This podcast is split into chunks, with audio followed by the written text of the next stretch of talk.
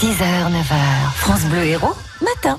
Les animaux totémiques sont à l'honneur euh, ce matin sur France Bleu Héros avec vous, Léopoldine Dufour. Et Anne-Marie Rouillet leur consacre un livre. Euh, Bonjour Anne-Marie. Bonjour. Alors, on va dire d'abord que vous êtes la créatrice du site Occitanie Découverte. Qu'est-ce qu'on trouve sur ce site? Alors, sur ce site, j'ai créé ce site il y a un an, un peu plus d'un an, parce que je trouve que dans cette région, il y a beaucoup de monde qui vient, des touristes, et puis finalement, même les autochtones connaissent pas forcément bien la région, d'autant qu'elle a grandi avec euh, le, le, Languedoc-Roussillon, Midi-Pyrénées.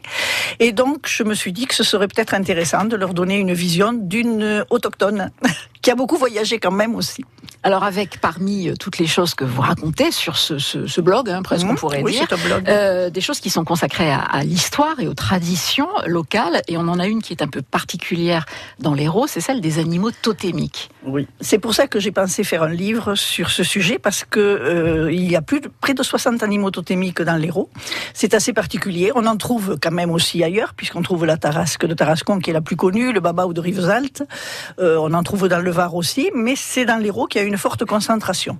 Et donc, euh, pas, je pouvais pas faire ça sur un article, donc j'ai pensé qu'il fallait aller plus loin, et donc je me suis lancée et j'ai écrit ce livre qui est mon premier livre. Alors, on parlait de l'âne de Gignac, du chameau de Béziers, du loup de Loupian, du poulain de Pézenas. Il y en a qui sont célèbres, euh, très entretenus aussi euh, au niveau euh, local par euh, les, oui. les, fêtes hein, chaque année. Et puis il y en a d'autres. Euh, ouais, personnellement, ça fait quand même quelques années que je creuse aussi un peu ce genre de sujet que j'ai totalement découvert. Oui. Euh, il y a aussi, alors il y en a qui, qui naissent, il y en a qui disparaissent, il y en a qui reviennent. Donc c'est assez variable. Euh, c'est vrai que le chameau de Béziers est le plus ancien. Euh, le poulain de Pézenas est très connu, il est même classé à l'UNESCO. Donc, euh, il est au patrimoine de l'UNESCO, donc c'est quelque chose de bien connu. Euh, et ce sont des, les plus anciens. Par contre, il y a beaucoup de poulets, il y a beaucoup d'ânes, mais il y a quelques originalités. Il y a des poux.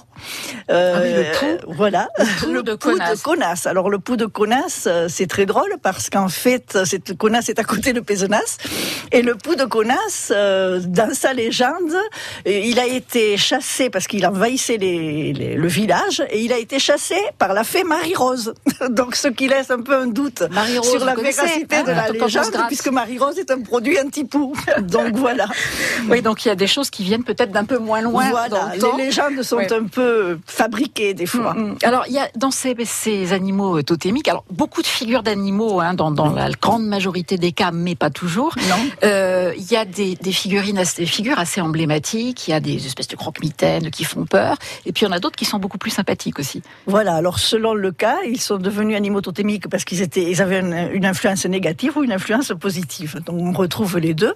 Euh, à Saint-Christol, la baragnode fait, fait, la baragogne, pardon, Baragogne. fait, fait peur aux enfants. On s'en sert pour le, quand la, la, la force parentale ne suffit pas, euh, on les menace de la baragogne. Mais bon, euh, voilà. Donc il y en a qui sont plus, il y en a aussi qui sont des, des mélanges d'animaux. Le, cheval marin d'Agde, il a, il est à la fois cheval et poisson.